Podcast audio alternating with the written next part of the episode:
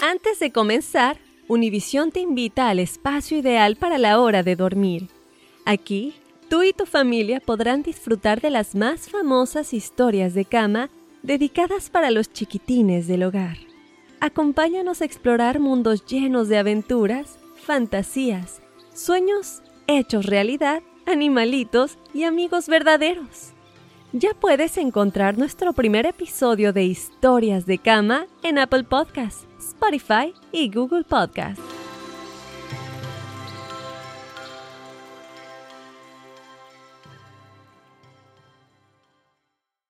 Suscríbete ahora en Apple Podcasts, Spotify o en cualquier plataforma de podcast y busca la frase Juntos We Shine. Alegra tu día con historias de inspiración que te motivarán, porque juntos We Shine presentado por Target.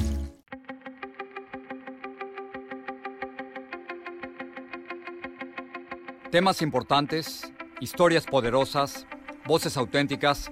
Les habla Jorge Ramos y esto es Contrapoder. Hola y bienvenidos a Contrapoder. El pasado 14 de febrero, 17 estudiantes y maestros murieron en una masacre en la escuela de Parkland, en el sur de la Florida. Uno de los estudiantes que murió se llamaba Joaquín Oliver, de tan solo 17 años de edad. Llegó a los Estados Unidos junto con sus padres en el año 2003.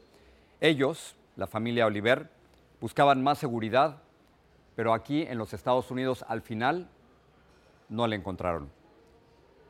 Días después de la muerte de Joaquín, sus padres, Manuel Oliver y Patricia, hablaron con nosotros. Y esta ha sido sin duda una de las entrevistas más difíciles y complicadas que me ha tocado realizar. Lo primero que me llama la atención es que quieran hablar. ¿Por qué lo hacen, Tenemos que hablar. Yo, em, tú eres padre. Sí. Yo creo que uno, como padre, lucha por los hijos en todo momento. Em, nuestras ambiciones, nuestro trabajo, se basa en que al final vamos a lograr cosas para nuestros hijos, más que para nosotros. Y cuando los hijos se van, esa lucha tiene que continuar, porque no están para... Tiene, que, tiene un grupo que continuar la lucha que ellos estaban llevando. O sea, la cambia un poco esa ambición, tiene, toma otro sentido, pero uno tiene que luchar por los hijos hasta que uno se va, no hasta que ellos se van. Y es una manera de seguir siendo padre. No sé si emocionalmente nos, nos hace sentir un, poquito mejor saber que ahora tenemos muchas cosas que hacer. Nuestro hijo era un soñador. Joaquín era un soñador, era un, era un luchador. Em, siempre defendía las obras sociales, era un amante del deporte, era un amante de la música. Eh, y estoy seguro que si, que si Joaquín hubiera tenido la dicha de ser un sobreviviente, estaría de primero en la lucha que están llevando estos jóvenes. ¿Qué es lo más importante ahorita? ¿Qué es la razón por la que estamos hablando? Para que esta lucha continúe, para que la lucha de Joaquín continúe. Para que la lucha de Joaquín y de sus compañeros continúe. Para que lo que están organizando los jóvenes ahorita continúe y llegue. Hay, una diferencia muy importante en este acontecimiento. Y, corrígeme si, si tienes otra opinión o si le puedes incluso agregar a esto y entre ambos enriquecerlo aún más. Las víctimas están reclamando sus derechos en esta ocasión no son las padres de las víctimas, no son los políticos que representan a estas ciudades, son las víctimas. Estos muchachos se están defendiendo por ellos mismos. Ellos, estos muchachos se están dando cuenta. Estos estudiantes que están convocando a otros estudiantes para Washington. Eso es nuevo. Eso no había ocurrido. Eso no había ocurrido. Eso no había ocurrido. Este ejército, que históricamente ha cambiado los grandes momentos en el mundo, está liderizado por jóvenes por jóvenes americanos, por jóvenes que votan, que, que van a tener el derecho a elegir. En esta ocasión, no se va a quedar, no va a ser una página que se va a pasar fácilmente o que los políticos van a tener la posibilidad de pasarla fácilmente. ¿De verdad? ¿Ustedes creen que las cosas van a cambiar? Estoy absolutamente seguro. Sí. ¿Tú crees que esta vez va a ser distinto? Yo me ha tocado cubrir Columbine, me tocó cubrir la matanza en Virginia Tech, la matanza de los niños de Sandy Hook, y siempre escuché lo mismo. Esto va a cambiar y no cambió. ¿Por qué crees tú que esto sí va a ser distinto? Mira, yo en este caso, mm, distinto a los otros, porque la gran diferencia es que esta vez lo estoy viviendo yo como víctima. Yo siempre estuve lamentando muchísimo cada uno de esos eventos desde la televisión de mi cuarto. Terrible, terrible. Y yo decía, bueno, ¿y entonces ¿qué vamos a esperar? Vamos a seguir viendo que llega otro niño accidentalmente, se roba una pistola y va y lo mata y entonces salen otros a decir de que no importa, de que las armas no, no necesariamente si son o no legales van a impedir que pasen estos sucesos. No podemos acostumbrarnos a eso. Yo siento que en este caso, porque me ha tocado de cerca y porque veo a estos niños que están alrededor de nosotros y veo la cantidad de niños que han venido y que nos cuentan, que han escrito y que están dispuestos a todo, pienso que ya la- el vaso rebosó entre estos niños y dijeron, o esto eh, eh, casualmente con este caso se les rebosó el, caso y el vaso y dijeron, ok, ahora sí vamos a salir adelante, ya se- basta. Ya basta que estén metiendo instituciones en el medio. Vamos a tomar la responsabilidad nuestra porque es un compañero más, es un niño más. Entonces ya no, no, no los veo ellos dispuestos a esperar de que los otros los hagan por él. Ellos mismos van a tomar sus riendas y ellos mismos son los que están tomando estas iniciativas. Me dijeron que hoy están yendo un grupo de autobuses para Tallahassee, por ejemplo. Entonces, me- ayer, ori- a- en este momento hay una misa también por ellos. La- todos la- mm, los reclamos que están haciendo las esquinas alrededor del colegio, en el parque que tenemos atrás, han salido, no han dejado de salir desde el minuto cero, desde el mismo miércoles cuando todo comenzó. Desde el mismo miércoles esos niños estaban ahí indignados. Estamos rodeados de Joaquín aquí. ¿Wack le decían? Sí. Sí. ¿Sí? ¿Por qué? Era una manera... Joaquín es un nombre un poco complicado para el, el anglo. Entonces, eh, te- sus amigos y él descubrieron que Wack era como más Una inmediato. combinación entre Joaquín y... Sí, era- era- lo conocen como Wack. Eh, Lo vemos con el pelo pintado, eh, con una cachucha, con uniforme de varios deportes, Sí, ¿no? sí. De varios deportes. El tema del deporte era su pasión. Lo Joaquín. entierran con una camiseta deportiva. Sí. Sí, Sí, ¿con Sí. cuál? Eh, era una de, que habían sacado en uno de los finales del NBA. Creo que fue el primer año que LeBron estuvo con nosotros y no, llega, no ganamos la final. Y esa franela era la única que le quedaba que decía Wade atrás. Y hace nada fue que Wade res- regresó a Miami y él estaba tan impactado de la emoción, él lloró y todo, y nosotros estábamos tratándonos de comunicar. O sea, eso fue el, el, el boom de ese día. Joaquín que me Wade llamó a la oficina. Eh, sí. Joaquín me llamó a la oficina, que lo hacía con mucha frecuencia cuando, cuando estaba contento por algo y Sí. tenía una conexión muy, muy estrecha con, con ambos y una relación muy estrecha y especial conmigo. Compartíamos muchas cosas. Y me llamó a la oficina. Pa, guess who's coming back? Guess who's coming home? I don't know. I mean, Sí. una tía de Venezuela, no sé. Wade is coming back. So we- wow, I need that jersey. Se la compraste. No dio tiempo. No, no dio tiempo, no dio tiempo. Entonces dio se- tiempo. ese mismo día se puso esta Me que hubiera carga encantado, puesta. Jorge. Me hubiera encantado No dio comprarse. tiempo. pero No dio me tiempo. La compraste después. La voy a comprar. Eh, y esa es la parte que me hace... ¿Conoces el, el- el dicho ponte en mis zapatos? Sí, sabes que no puedo. ¿Por qué? No me lo puedo imaginar. No te lo puedes imaginar. Qué bueno. Porque sí es difícil. Ese dicho tiene otra versión. Yo me estoy poniendo en sus zapatos. Ese es nuestro rol ahora. Sus zapatos eran de él. Sí. Esos zapatos eran de él, son sus zapatos, sus últimos zapatos, de muchos zapatos de distintos deportes que, que practicamos, eran los de básquet, La misma talla los dos. la misma talla los dos. más o menos de la misma altura. era más alto que yo, más estilizado, por supuesto, mucho más en forma, mil veces. Em, entonces, me- nos tenemos que poner en los zapatos de estos jóvenes, de ellos. La lucha es de ellos, nosotros tenemos que estar con ellos. En el deporte, en el deporte, muchas de las decisiones que se toman las toma el referee. ¿ok? El referee, haciendo analogía de esto, está recibiendo dinero del otro equipo.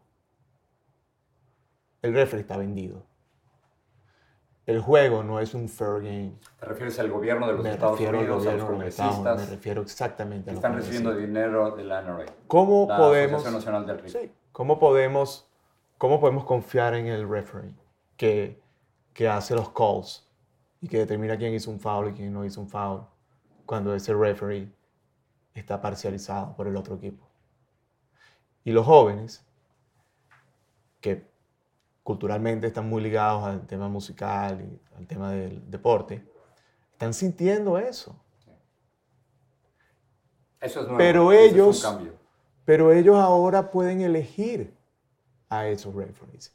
Y eso es lo que tiene a esta nación un poco eh, cautelosa. Cautelosa. Porque no están yendo a Washington con unos letreritos a acostarse para que los vean. No es una- un movimiento pasivo. No es Están cambiando el lenguaje, están cambiando las tácticas, están, están cambiando los todo y protagonistas, están haciendo un gran edades. trabajo. Sí. Están haciendo un gran trabajo y son los, los, los future voters. O sea que además tienen la herramienta para solventarlo. No tienen que bregar por las herramientas. Déjame preguntarles, ¿cómo fue el último día de Joaquín? Se levantó, ¿a qué horas tenía que estar en la escuela? Yo te voy a explicar, eh, Monchi te da la rutina. te voy a dar la rutina del último día de Joaquín. La noche anterior, que fue el martes, tuvimos un juego de básquet. ¿Él jugó? Claro, ¿Cómo le fue? supongo que perdimos.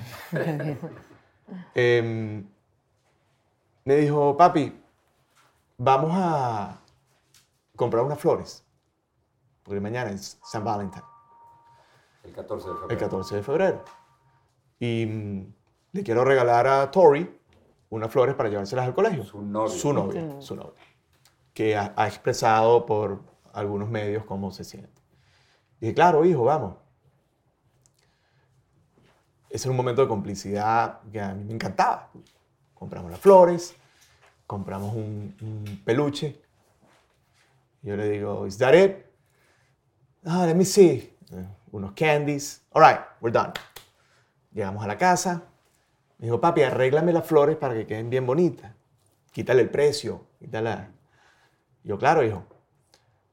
Organizamos todo. A Joaquín lo despertábamos a las seis y media de la mañana. Le digo, enano. Yo lo llamaba enano. Tú a él, enano. Yo lo llamaba enano de toda la vida. Yo llegaba a la casa y decía, enano. Y él, hey, what's up? El enano era más alto que tú. Llegó a ser, dejó, dejó de ser enano a, a la vista, pero seguía siendo el enano, of course. Em, a las seis y media lo levanto, hijo, un café, ¿todo bien? No, no, me voy a bañar porque es San Valentine's, me voy a arreglar. Eh, agarró sus flores, agarró su tarjeta, agarró su mochila y nos fuimos vía el colegio.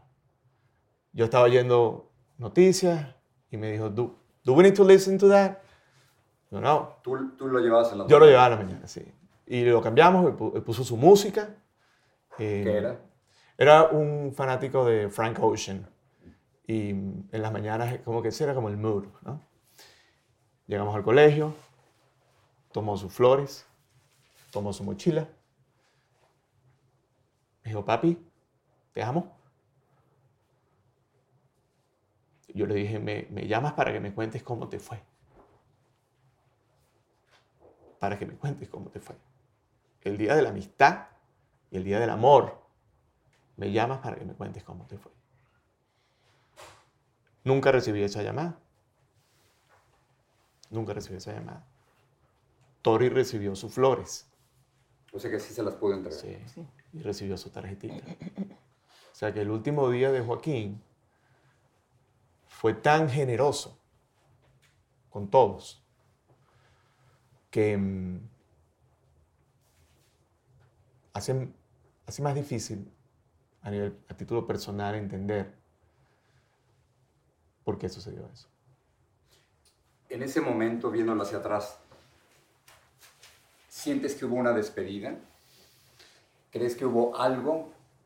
Algo La energía de... como padre, algo, algo que te decía, No. eh, no, no había señal, no encontraron ninguna señal. No, Nada raro, era no. un día normal. Era un día normal, sí, era un día normal. La única diferencia que tenía ese día en especial era su, esa demostración de, de detalle, de respeto al amor, de respeto a la amistad. Era un niño generoso. Porque era una celebración, era un niño absolutamente generoso. ¿Qué pasa esa tarde ahí? ¿Qué, ¿Dónde estaba?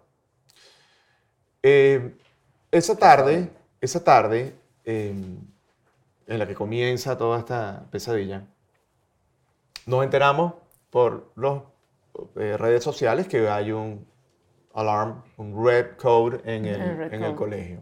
¿Cómo lo recibes? ¿Tú lo recibes, Patricia? Sí, yo estaba llegando a almorzar, yo estaba en la oficina y mm, casualmente yo no hago eso todo el tiempo. Veo, me meto en Facebook. O sea, llegué a la oficina, me senté y, y me metí en Facebook y lo primero que veo que una amiga pone que había un red coat en el colegio. Y le escribo a ella aparte y le pregunto qué es eso. Entonces me dice que eh, está- hay un lockdown allá. Entonces después me escribe, hay un shooting y, ya, y me pone, hay cinco víctimas. Bueno, nada. Llamo a Monchi al tele- a, a la oficina y le digo, porque él está mucho más cerca que yo, y le digo, mira, mismo, eh, hay, una, hay una- un shooting en el colegio de Joaquín. Y Monchi me dice, bueno, que yo me voy para allá, le voy a decir a Sal. Sal es otro papá que, que además fue coach de Joaquín en, en béisbol, y pues los dos se vinieron para acá. ¿Dónde estabas, Manuel? Estaba en mi oficina. ¿Cerca de la escuela? Eh, yo, eh, mi oficina es en Deerfield Beach, queda probablemente 10, 15 minutos de la escuela. Llegan los dos ustedes a la escuela. No, no no. podíamos, no El acceso, a la escuela era, era imposible. Em, previo a esto, cuando te enteras de esto, pues comienzas a llamar. Y me extrañaba que Joaquín no me contestara. Exacto, Pero, y no me, no me caía la llamada. por supuesto, en, en este momento, pues pueden estar pasando muchas cosas. Puede ser que salió corriendo, no contestó. No, no hay en la mente de ningún padre, dentro de ese temor, pues siempre estás, no vas a contestar, en algún momento contesta. Me empiezo a comunicar con los amigos, sí me contestan. Em, ¿A qué hora era eso? eso debe haber sido como a las 2 de la tarde. Eh, como dos y media, Sí, más o menos, algo así, sí, sí, sí. Cuando llegué a un punto determinado, la, la ciudad eh, colapsada, el, el en- entorno del colegio colapsado, llego a un punto en que no hay acceso. em, le planteo a un oficial, mi hijo está allá adentro y necesito recogerlo. Y mm, ellos también estaban, supongo que con las mejores intenciones, tratando de resolver toda esa locura, ¿no? Y mm, no quedaba otra cosa que llamar. Llamar, continuar llamando, continuar llamando hasta que alguien contestara, llamar a los amigos. ¿Have you seen Joaquín? No, I haven't seen him. Las ¿Tori? horas- ¿Hablaron con Tori? La Sí, bueno, Claro, sí, yo le, escri- yo le escribía, o sea, Joaquín, al yo llamar primero, no me, me salió directamente a la contestadora. Le escribo a, a Tori, y a la mamá de Tori, si- a ver si había escuchado de Tori, o a Tori. Y después eh, Dylan, el otro amigo, andaba con Tori y fue el que me respondió y me dijo, no, nosotros estamos aquí, pudimos salir, nos mandaron hacia Walmart. Y mm, vieron a Joaquín, no, pero sabemos que está en el otro edificio. ¿En el otro edificio? ¿De cuál edificio? Imagínate. Claro. Eh, eh, eso fue toda la información. Y mm, nada, me monté en el carro no, y, y- y- y me vine para acá. Pasaron las horas Pasaron y las Joaquín no horas. salía. Y Joaquín no apareció. Pasaban las horas y, y, por supuesto, eh, pasaban también las esperanzas con las horas. Em, hasta que pues te dan la noticia que hasta cierto punto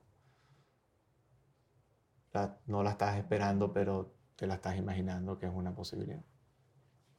Y en ese momento ¿Cómo les dijeron? ¿Quién les dijo? Nos dijo el FBI, em, previo a esto nosotros empezamos a recorrer hospitales. Como no había acceso al colegio, lo que sucede en este caso, y es que el desespero te, te exige conseguir a tu hijo. ¿ok? Y estás orando porque esté en un hospital. Esa es la nueva eh, meta, que esté en un hospital. Bajo cualquier condición, que esté en un hospital. Y empieza uno a recorrer hospitales, en, todo ese colapso de gente hacia un lado y hacia otro. Le pedimos a un policía que si nos podía escoltar para llegar rápido. Y así fuimos y en los hospitales no estaba, la información no la estaban liberando desde los hospitales. Eh, el FBI concentró a los, a los padres de las víctimas o a los padres de los niños que no habían aparecido y que habían aparecido también en el Marriott Hotel. Y mm, al cabo de muchas horas, ese grupo de padres se fue reduciendo porque los niños iban apareciendo. Y al final, pues, quedó un pequeño grupo que nos llamaron eh, familia por familia y nos, nos dieron la, la noticia de, de que Joaquín había sido una de las víctimas fatales. Pero para entonces yo- ustedes ya sabían que, ya lo sentían. No, Bueno, no, sí, no, no, eso eso, es- no lo puedes... eh, Eso lo evitas sentir. Tú no puedes O sea, renunciar a la, a la fe de que tu hijo está en algún sitio y que lo vas a ver y que lo vas a... y que va a estar contigo. Eso no... Ese sentimiento me resulta imposible pensar que alguien pueda llegar a esa conclusión sin que llegues al, al como el aviso final, que es cuando... O sea, hasta el último segundo. Hasta el ustedes- último Claro, segundo. Lo que claro, estábamos el esperando es que nos dijeran el en qué segundo. hospital estaba. Claro. Porque una de las razones que daban por la cual no nos habían dado mm, eh, más información anteriormente era porque habían niños que no tenían los ID y que estaban de repente teniendo cirugías y pues no querían dar ninguna información hasta que no estuvieran seguros. A nosotros nos piden que mandemos una foto de Joaquín a un email X para poder identificarlos. Ok, se hace eso. Eh, con la esperanza de siempre escuchar De que no. que en dónde están, o sea, que lo están interviniendo, que está pasando algo. Pero de que sabes que está pasando algo, estás pasando algo. Lo que no quieres es hacer, o aceptar, pero de verdad, sinceramente, eso nunca, nunca yo evité que me pasara por la mente. ¿Cuándo lo vuelven a ver finalmente? em, El viernes en la tarde. Sí, a los días, a los dos días, creo, ¿no? en la El funeraria. viernes, el viernes en la tarde. En la sí. funeraria lo volvimos a ver. Fue una larga espera para volverlo a ver. Em, esa es la parte tormentosa de esta historia. ¿ok? Pero ahora nosotros, y cuando digo nosotros, te lo, te lo, te incluyo tenemos una meta muy importante de apoyo y solidaridad con estos muchachos. ¿ok? Nosotros podemos cubrir todas las historias, todas las historias, pero nosotros tenemos que motivar a más jóvenes a que reclamen su derecho a tener seguridad en sus escuelas. Jorge, ¿alguna vez has ido a buscar a, a tu hijo o a tu hija a la escuela? veces, Ok. Miles de veces, ¿Alguna vez has tenido que entrevistarte con algún profesor en la escuela? varias veces. Supongo que te pidieron identificación para poder entrar. Ok. Yo fui muchas veces a reunirme con muchos profesores porque Joaquín se encargó de que... Y mm, resultaba complejo, resultaba complejo. Y... It's for your security, sir. It's for your kids' security and for your own security. Pero entonces, ¿cómo explican que alguien, un- alguien de 19 años, haya podido entrar a esa misma escuela, Ajá. donde a ti te pedían identificación, ¿Cómo? con un rifle AR-15? No me lo explico. ¿Cómo explicas que alguien de 19 años tenga un rifle AR-15? Esa es la pregunta que tenemos que hacernos. ¿Era legal? ¿Lo compró ¿Era legalmente? legal? ¿Era legal? ¿Qué edad tienen tus hijos? 19 y 31. Ok. Tu hijo de 19 necesitaría un fake ID para comprar alcohol, para comprar cigarros, Pero no para comprar un arma. pero no para comprar un arma. De hecho, para comprar un arma ya está grande. Pudo haberlo hecho hace un par de años. Pero tu hijo de 19 años tiene edad suficiente para votar. Y tiene edad suficiente para elegir. Para elegir a ese referee que no esté comprado por el otro equipo. ¿Ustedes culpan a los congresistas que han recibido dinero del NRA? Yo ¿A los congresistas que han permitido el uso de armas?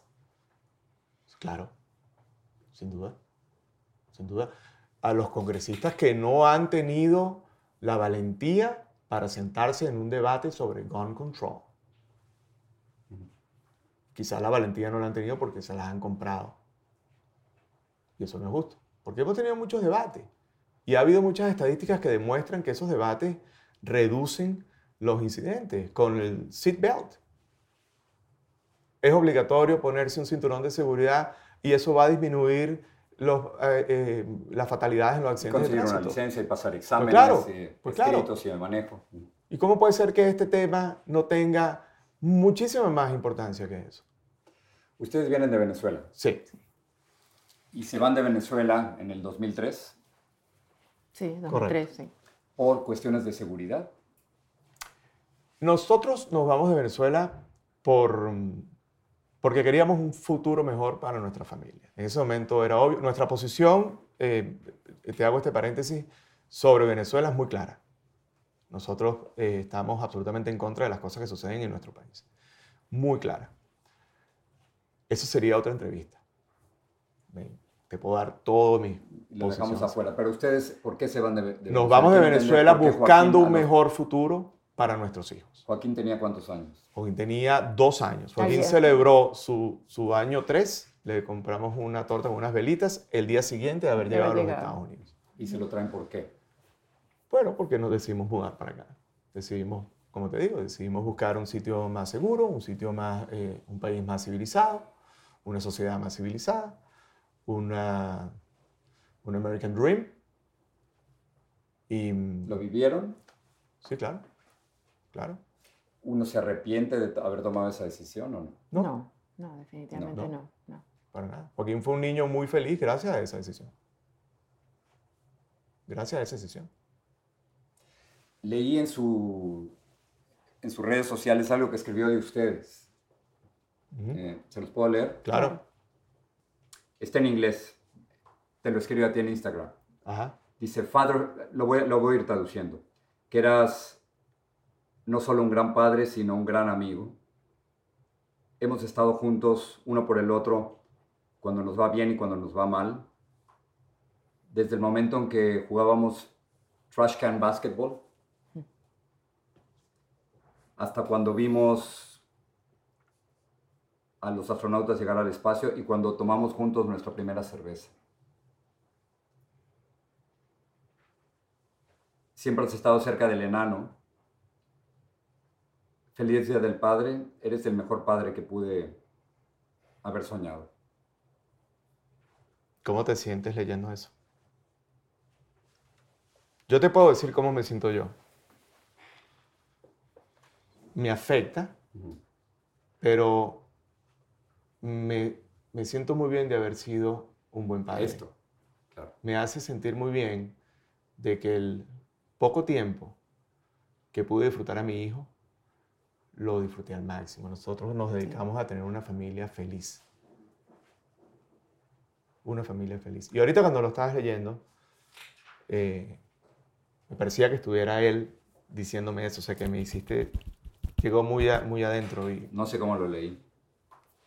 De ti dice, en tu cumpleaños, feliz cumpleaños a mi roca. Sin ella no sería nada. Me ha enseñado todo lo que sé sobre el respeto y la vida. Te amo.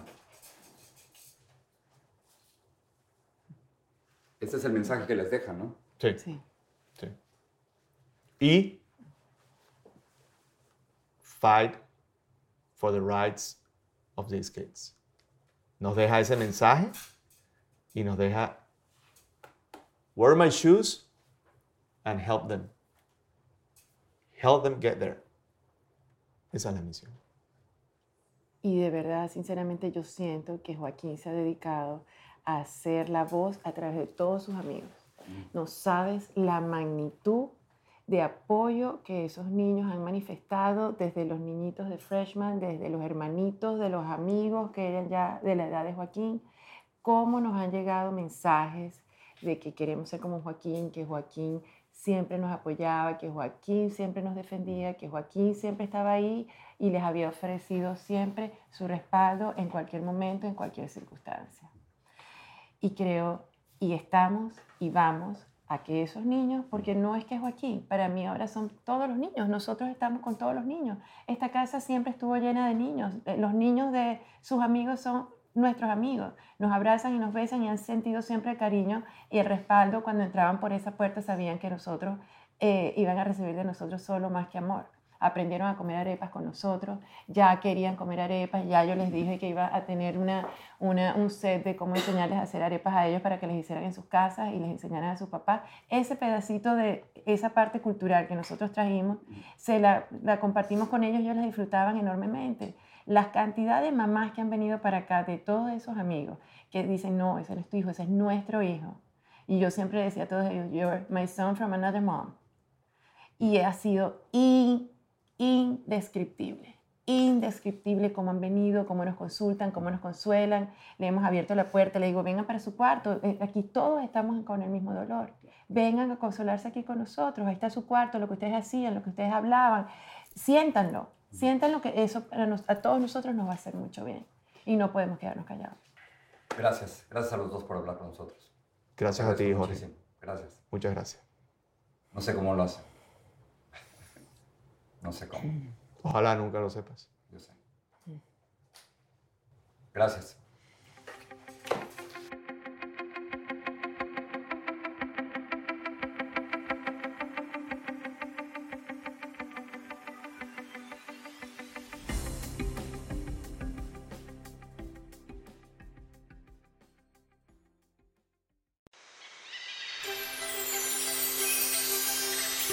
De irnos, Univisión te invita al espacio ideal para la hora de dormir.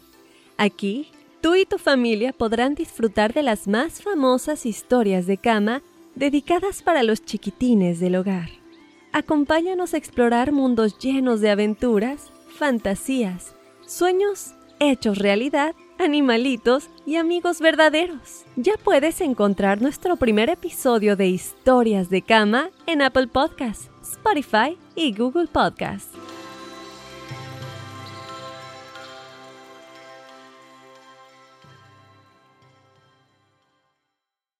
Hola amigos, soy Andrea Chediak. ¿Escucharon del nuevo podcast bilingüe Juntos We Shine presentado por Target? Ahí pueden oír las historias más inspiradoras de las personas extraordinarias en nuestras comunidades. Escucha Juntos We Shine por Apple Podcasts, Spotify o en cualquier plataforma de podcast. Fácil, ¿verdad? Suscríbete ya para ser notificado en el momento que se lanza un nuevo episodio. Together podemos hacer una diferencia, porque juntos we shine. Juntos we shine.